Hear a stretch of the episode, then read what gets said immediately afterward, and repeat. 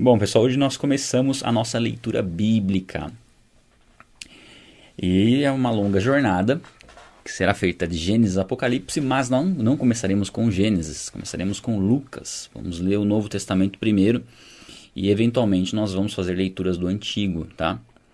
Lembrando que o propósito de começar do Novo Testamento é porque o Novo Testamento lança luz ao Antigo. E nós compreendemos melhor o Antigo Testamento, Testamento conhecendo o Novo Testamento.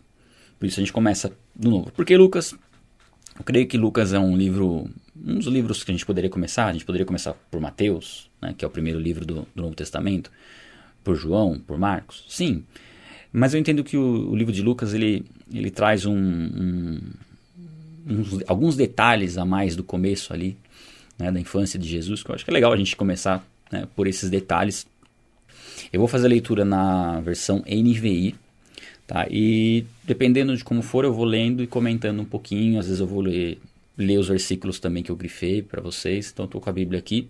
Se você tiver com sua Bíblia aí, você pode acompanhar também. Evangelho de Lucas, capítulo 1, versículo 1, tá? Muitos já se dedicaram a elaborar um relato dos fatos que se cumpriram entre nós, conforme nos foram transmitidos por aqueles que desde o início foram testemunhas oculares e servos da palavra. Eu mesmo investiguei tudo cuidadosamente, desde o começo, e decidi escrever-te um relato ordenado, ó excelentíssimo Teófilo, para que tenhas a certeza das coisas que foram ensinadas. Então essa introdução do livro de Lucas, ele foi escrito por uma pessoa específica, Teófilo, que não sabe ao certo né, quem era Teófilo, mas é, provavelmente alguém ali, ou talvez algum romano convertido, enfim. Ele escreve para essa pessoa e Teófilo, deixa eu até pegar o significado aqui. Teófilo significa Deus é cheio de graça, né? Não, aliás, esse é o nome de João, peraí. Teófilo é aquele que ama a Deus. Esse é o significado do nome Teófilo. É interessante, a gente pode trazer esse entendimento. Né? Esse evangelho foi escrito para aquele que ama a Deus. Bom, aqui ele fala que muito já é, fala das testemunhas oculares, né, que relataram aquilo que elas viveram com Jesus Cristo. Né? Então, tem, ah, tem como base isso também, pessoas que caminharam com Jesus, os discípulos caminharam com Jesus. E como o Lucas era um historiador, então ele investigou tudo cuidadosamente para trazer um relato ordenado daquilo que ocorreu na vida de Jesus. Por quê? É, normalmente a gente entenderia que é comum muitas pessoas escreverem relatos na época sobre aquilo que tinha acontecido.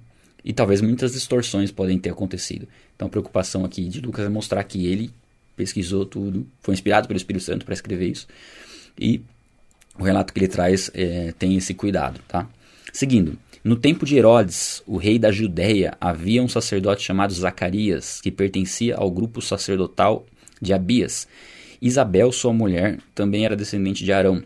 Ambos eram justos aos olhos de Deus, obedecendo de modo irrepreensível a todos os mandamentos e preceitos do Senhor. Mas eles não tinham filhos porque Isabel era estéril e ambos eram de idade avançada. Aqui mostra que eles eram justos aos olhos de Deus, ou seja, eram tementes a Deus.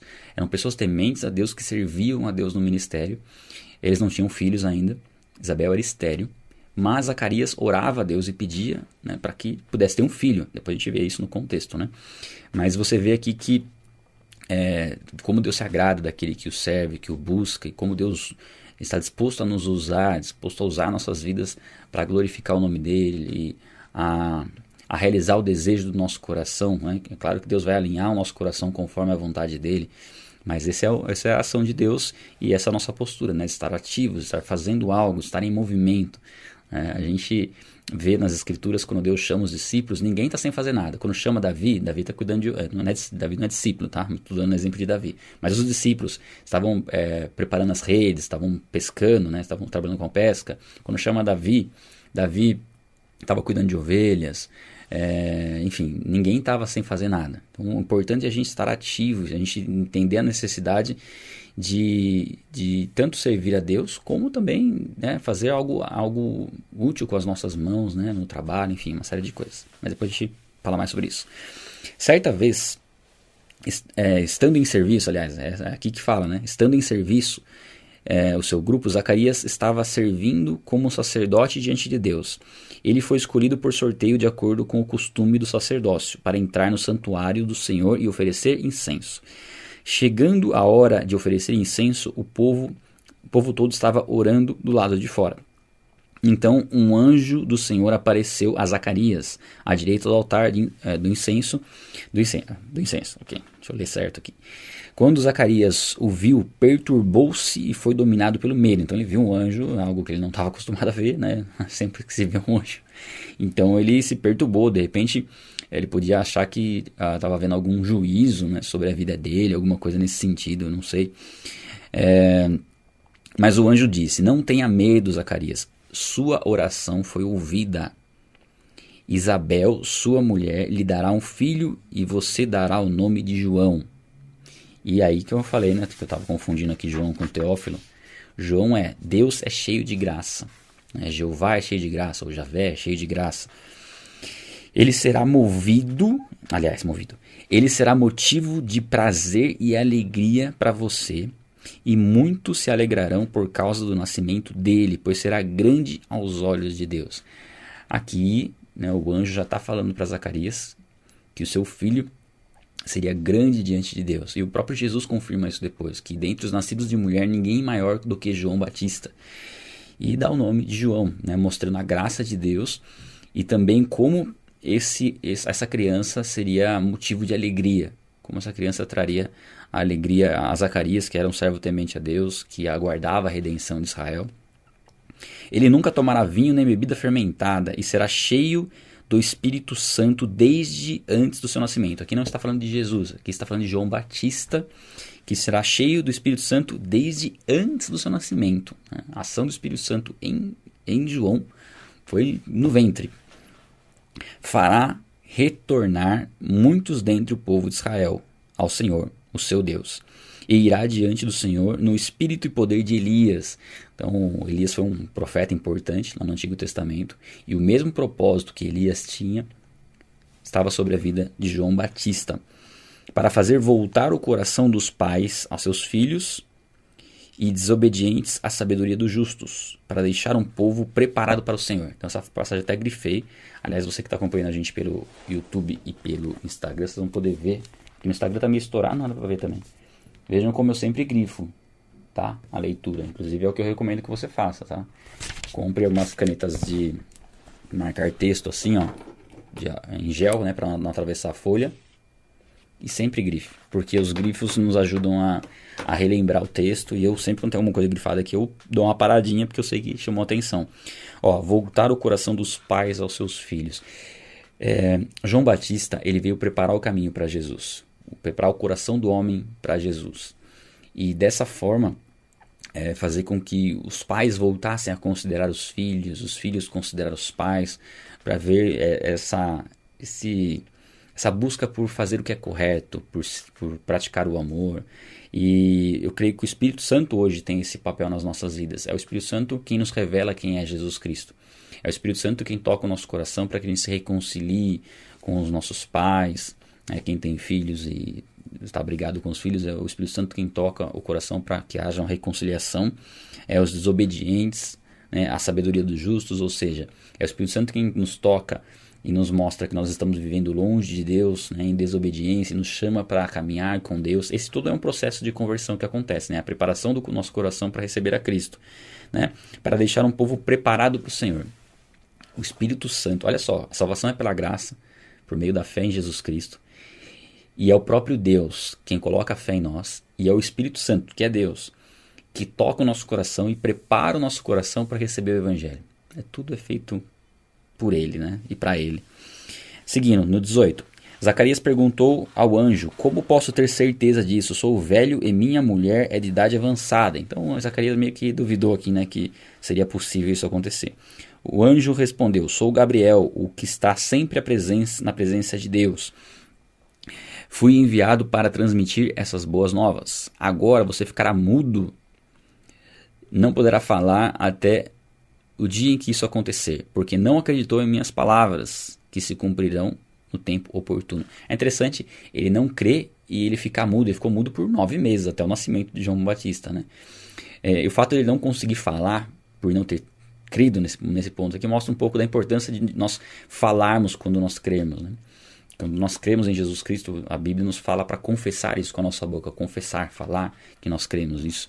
E aqui, quando ele não creu, aconteceu né, o contrário. Né? Ele acabou ficando sem falar durante nove meses. Hein?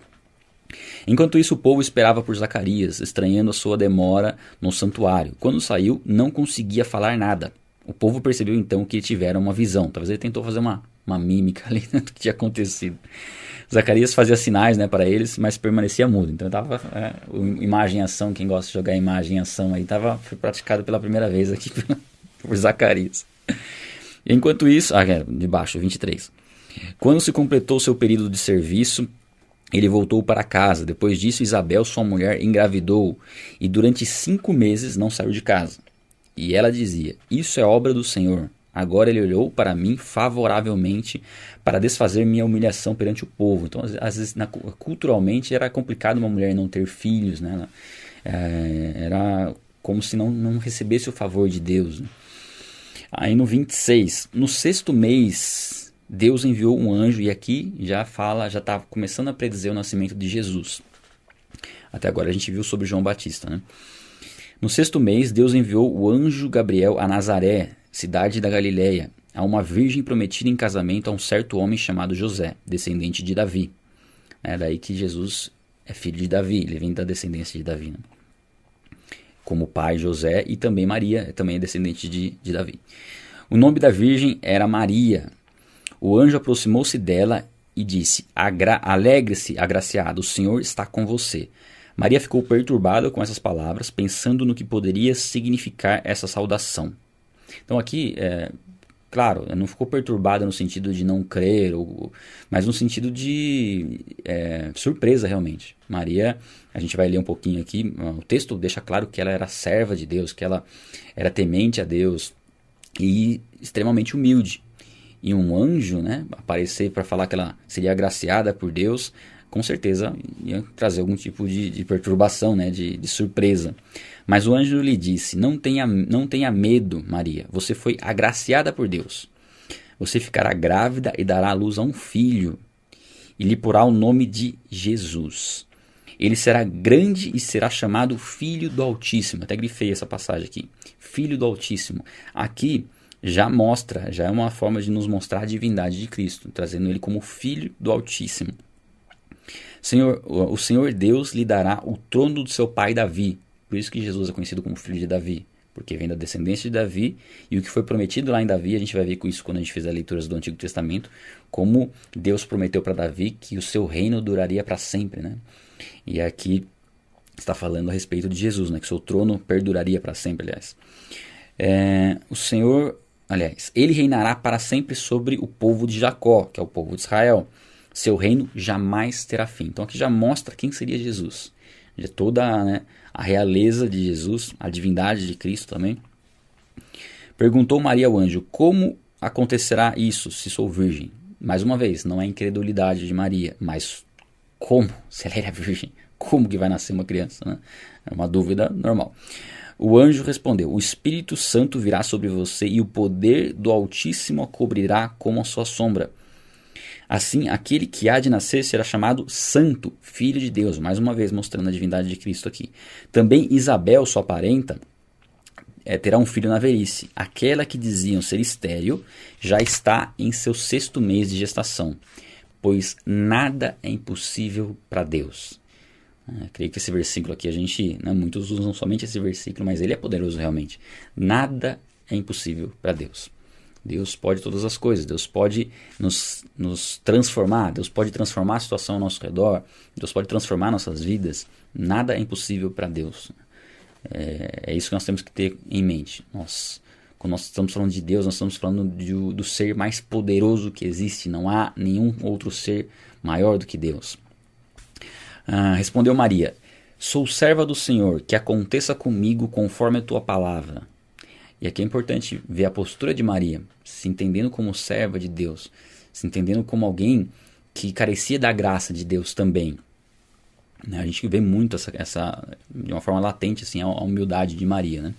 Então o anjo a deixou. Naqueles dias, Maria preparou-se e foi depressa para a cidade da região montanhosa da Judéia, onde, onde entrou na casa de Zacarias, né, que tinha ficado mudo e tal, é, que a esposa dele estava grávida, né, que era parenta, né, parente de, de Maria e de José, e saudou Isabel.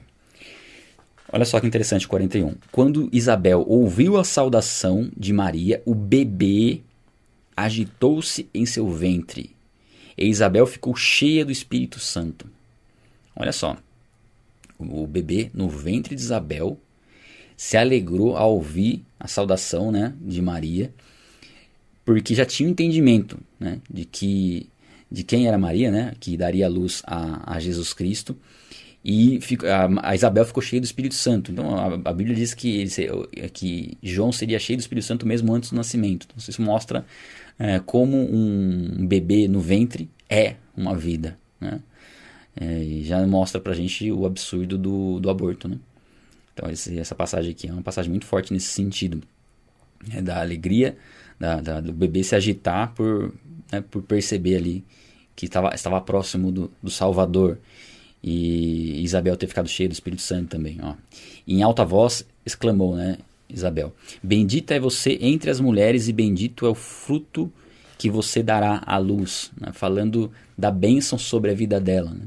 de como de como isso era algo assim um privilégio para ela, para Maria ser a mãe do Senhor, ser a mãe de Jesus Cristo. Né? Mas porque sou tão agraciada ao ponto de me visitar a mãe do meu Senhor, né? a mãe de Jesus Cristo. Logo que a sua saudação chegou aos meus ouvidos, o bebê que está em meu ventre agitou-se de alegria. Olha que legal. Né? O bebê se agitou de alegria. Então não é somente Isabel que ficou cheia de alegria. O bebê se alegrou no ventre de Isabel. Feliz é aquela que creu que cumprirá aquilo que o Senhor disse. Então aqui a gente vê que muitas vezes existe os opostos em relação a Maria.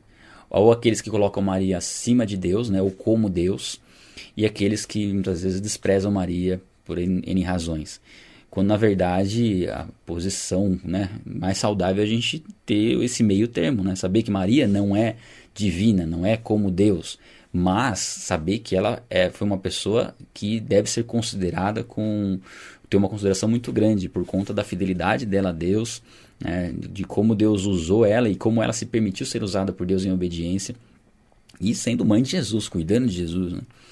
E aqui, ó, feliz, é, que eu acabei de ler, no 46, aí, então disse Maria, esse é o cântico de Maria, bem conhecido também aqui na, no, na parte de Lucas, no começo de Lucas, né? Minha alma engrandece ao Senhor e meu espírito se alegra em Deus, meu Salvador. Então perceba como Maria se coloca numa condição de igualdade com todos os seres humanos, como pecadora também, e carente de salvação. É, esse é um ponto legal da gente observar logo no começo aqui, né? Pois atentou para a humildade da sua serva. De agora em diante, todas as gerações me, me chamarão bem-aventurada, pois o poderoso fez grandes coisas em meu favor. Santo é o seu nome. Né? Maria dando glória a Deus. A sua misericórdia estende-se aos que o temem, de geração em geração. Ele realizou poderosos feitos com seu braço, dispersou os que são soberbos no mais íntimo do coração, derrubou governantes, e ela está profetizando aqui, né? Derrubou governantes dos seus tronos, mas exaltou os humildes é, encheu de coisas boas os famintos, mas despediu de mãos vazias os ricos. Ajudou o seu servo, o seu servo Israel, né? falando aqui da, de Jacó, né?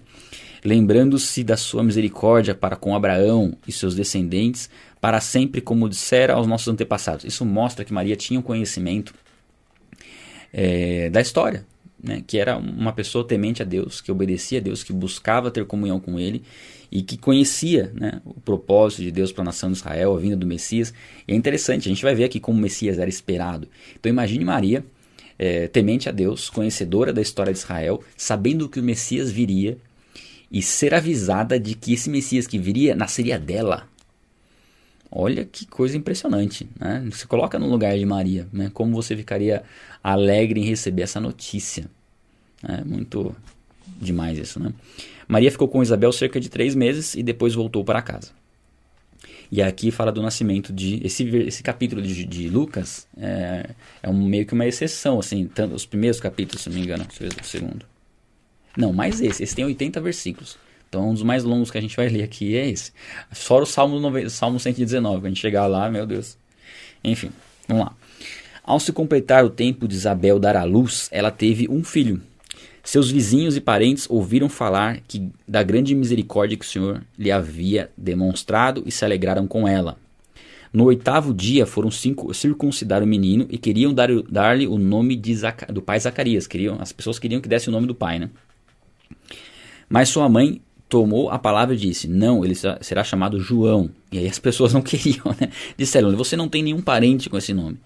Eles fizeram sinais ao pai do menino para saber como queria que a criança se chamasse. Ele pediu uma tabuinha e, para admiração de todos, escreveu: O nome dele é João. Como eu falei, né? João significa Deus é cheio de graça. Imediatamente a sua boca abriu, então ele estava nove meses sem falar. Se abriu, sua língua se soltou e começou a falar, louvando a Deus. Todos os vizinhos ficaram cheios de temor e por toda a região montanhosa da Judéia se falava sobre essas coisas. Todos os que ouviam falar é, disso se perguntaram se perguntavam: o que vai ser este menino? Pois a mão do Senhor está, estava com ele. Então percebam que as pessoas já tinham uma expectativa muito grande aí no nascimento de João Batista. O que, que vai ser esse menino, né? Por tudo que rodeou né, o, seu, seu nascimento. E isso foi fundamental também, esse testemunho de Zacarias, Isabel ser estéreo, ter um filho, todo esse acontecimento fez com que as pessoas ficassem prestando atenção em João Batista para também dar crédito a ele né, no futuro quando ele passou a batizar as pessoas. A gente vai chegar depois nessa, nessa parte. E aí seu pai Zacarias, cheio do Espírito Santo, profetizou. Né? Na verdade, Maria não profetiza, que Maria só fala do, do, da história do, do povo de Israel, né? do que aconteceu. E de certa forma acaba profetizando em alguns pontos. Mas aqui é, Aqui Zacarias profetiza, né? Louvado seja o Senhor, o Deus de Israel, porque visitou e redimiu o seu povo. E quando a gente fala redimir, remir é pagar um preço de resgate, né? Então, através da, da do que. Porque ele está falando aqui de algo futuro, né? Que é a vinda do Messias, que pagaria um preço de resgate por nós. Por isso que ele está profetizando. Ele promoveu poderosa salvação para nós, na linhagem do seu servo Davi. Já falando da salvação que viria através de Cristo, da linhagem de Davi como falara pelos seus santos profetas na antiguidade, salvando-nos dos nossos inimigos e das mãos de todos os que nos odeiam, para mostrar a sua misericórdia aos nossos antepassados e lembrar sua santa aliança. O juramento que fez ao nosso pai Abraão, resgatar-nos das mãos dos nossos inimigos para servir, o servirmos sem medo, em santidade e justiça diante dele. É interessante, isso aqui eu nem tinha grifado, eu vou grifar aqui é, resgatar-nos da mão dos nossos inimigos para servirmos sem medo, em santidade e justiça diante dele todos os dias. Então, que a gente possa é, entender isso. Deus nos resgatou para que a gente sirva a Ele sem medo, sem medo, em santidade, buscando evitar o pecado, e em justiça, buscando fazer aquilo que é justo, aquilo que Deus nos mostra que é justo, diante dele todos os dias, não somente um dia ou outro, todos os dias. E você, menino, falando de João, né? Será chamado profeta do Altíssimo. Ele falando para o filho dele. E olha a importância da gente profetizar sobre a vida do nosso filho, dos nossos filhos, né?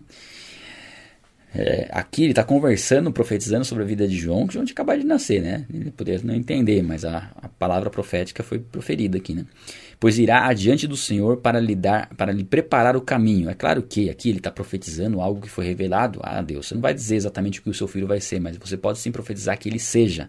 Né? Que ele seja um servo de Deus, que ele seja temente a Deus, que ele seja usado por Deus para a geração que ele vai impactar, né? Eu, eu faço isso com a minha filha. Eu creio que ela vai impactar uma geração é, pelo relacionamento dela com Deus. Eu creio, é isso que eu profetizo sobre a vida dela. Pois irá diante do Senhor para preparar-lhe o caminho. Olha só, preparar o caminho, o coração das pessoas para encontrarem a Cristo. Para dar ao seu povo conhecimento da salvação. Que as pessoas conheçam a salvação através de Cristo, mediante o perdão dos seus pecados. Olha só, o propósito de João é o propósito que nós temos. É o propósito, é a ação do Espírito Santo, mas é a nossa ação é proclamar, pro, proclamar, as boas novas, né? sem medo, em santidade, em justiça, para que a gente prepare o coração das pessoas, para que elas conheçam a salvação que há em Jesus Cristo e que elas podem ser perdoadas dos pecados que elas cometem. Então, esse é o nosso papel. Né?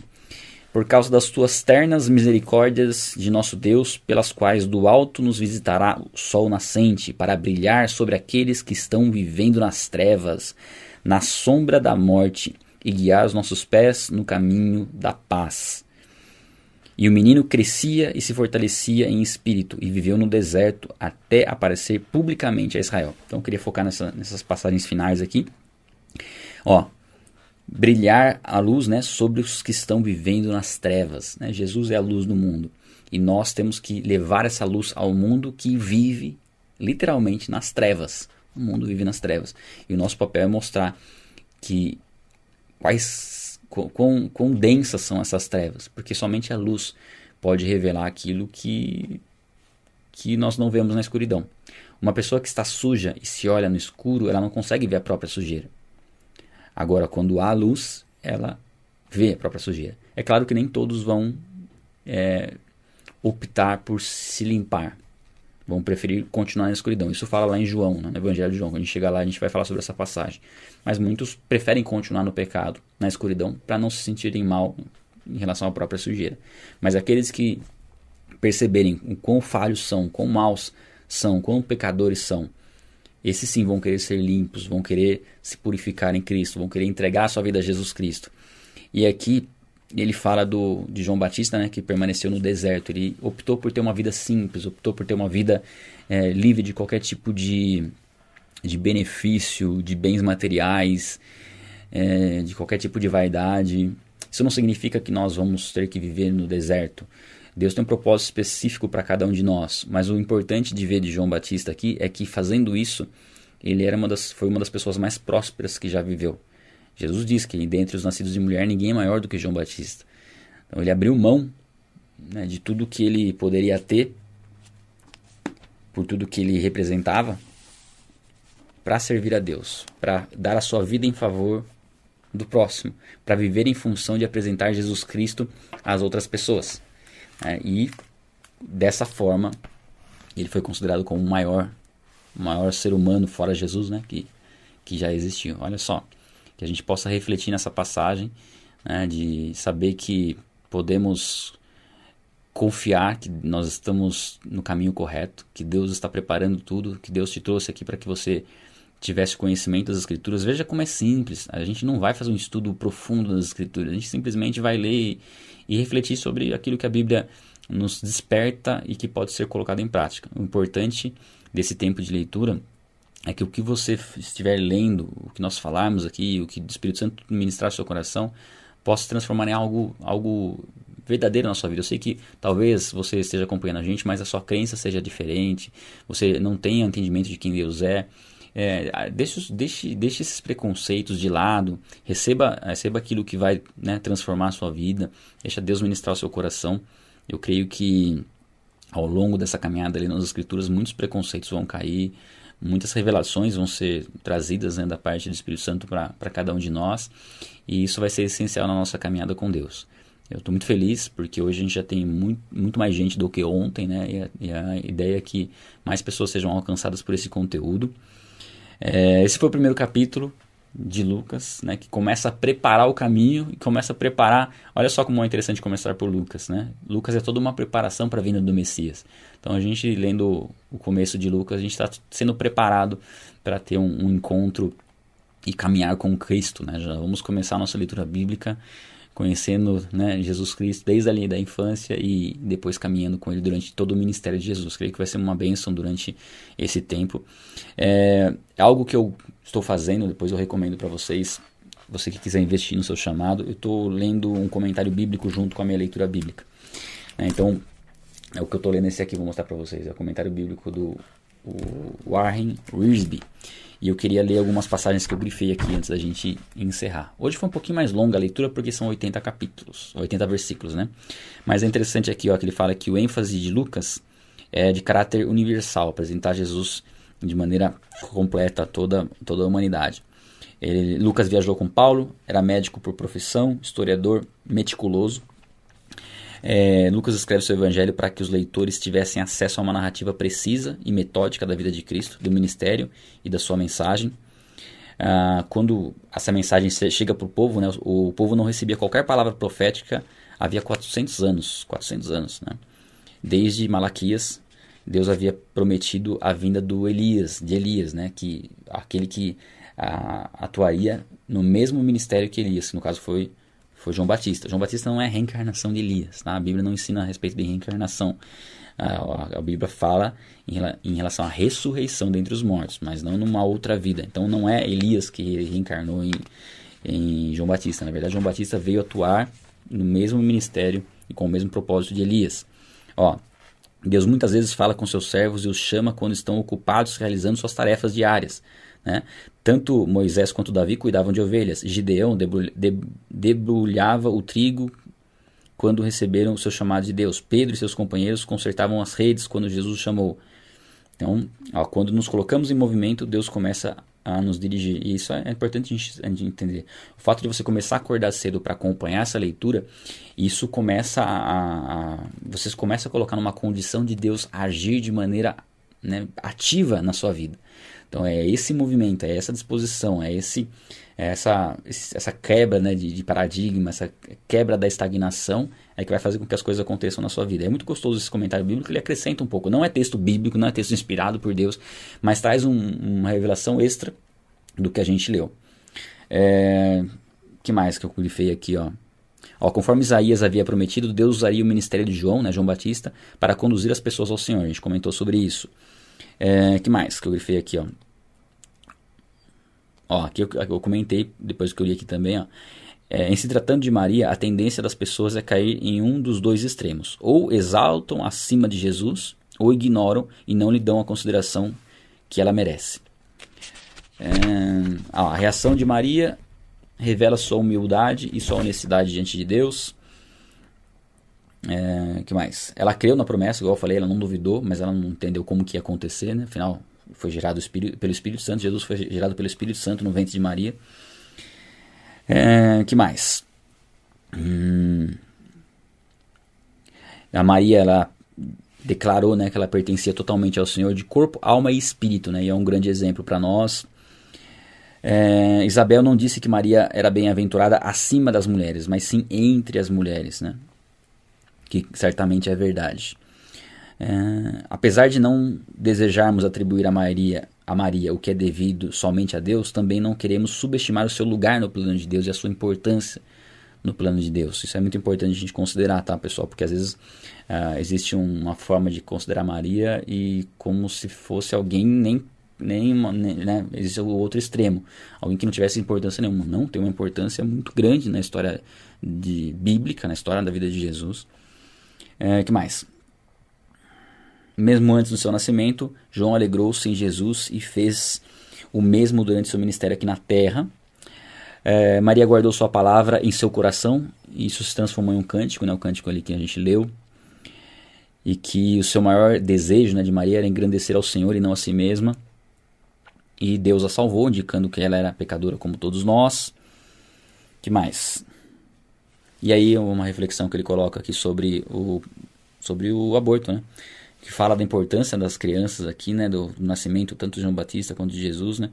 Quando pensamos que um milhão e meio de bebês são abortados todos os anos só nos Estados Unidos, vemos como nos afastamos das leis de Deus, né? como, como era bênção ter filhos, né, no contexto bíblico daquela época e como hoje isso é algo bem complicado. É, que mais? Deus havia prometido o Salvador, que o Salvador, né, que Jesus Cristo, seria do povo de Israel. Isso está lá em Gênesis, Gênesis 12, do 1 ao 3. Que ele viria da tribo de Judá. Isso está lá em Gênesis 49, 10. Né? Da família de Davi, segundo Samuel 7, 12 ao 16. Nascido em Belém e a cidade de Davi, Miqueias 5, 2. E tanto Maria quanto José eram da linhagem de Davi. Somos libertos, só que essa aqui é interessante, ó. Somos libertos por Deus não para fazer nossa vontade, pois isso, isso seria escravidão. Olha só. Mas sim a vontade dele e desfrutar da sua liberdade. Nós somos libertos por Deus não para a gente possa fazer a nossa própria vontade, porque a nossa própria vontade ela nos prejudica. Se a gente for se entregar às nossas próprias vontades, nós nos afastamos da vontade de Deus e nos escravizamos a, a aquilo que, que a nossa carne deseja, que é contrário a Deus. Né? E, por último que eu grifei aqui, Quando Jesus chegou, o povo encontrava-se em meio à escuridão, morte e aflição, mas ele trouxe luz, vida e paz. Então, complementei um pouquinho, uh, além dos comentários que eu fiz durante a leitura, o que tem nesse comentário bíblico aqui para deixar mais rico o conteúdo. Muito bem, pessoal. Agradeço a participação de todos nesse primeiro dia de leitura. Vamos perseverar. Esse foi o primeiro dia. O começo já é mais do que a metade. Eu ouvi essa frase e gostei dela. Começar já é mais do que a metade. Porém, o fim é melhor do que o começo. Então, a perseverança sua é que vai fazer toda a diferença. Tá? Você acompanhar essas leituras todos os dias para a gente caminhar junto. Temos um compromisso amanhã, no mesmo horário, 6 e 7. Aproveite para das 6 às 6 e 7 você orar. Pelo menos das 6 às 6 e 7. Se você puder orar, orar mais, ok. Mas se não, pelo menos das 6 às 7, tá? Vamos orar, gente, para a gente encerrar esse, esse tempo. Pai, em nome de Jesus, nós te louvamos, agradecemos o teu nome.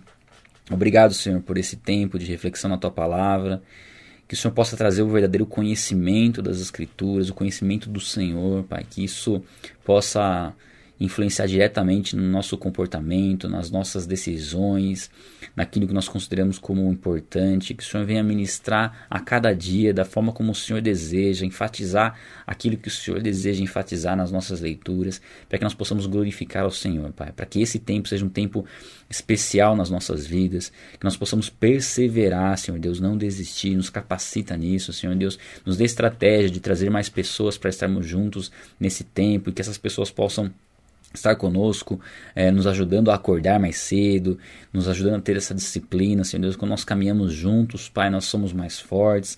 A Sua palavra diz que nós somos a igreja como corpo, Pai, não individualmente, individualmente nós somos membros, mas com os nossos irmãos nós nos tornamos, nos tornamos um corpo.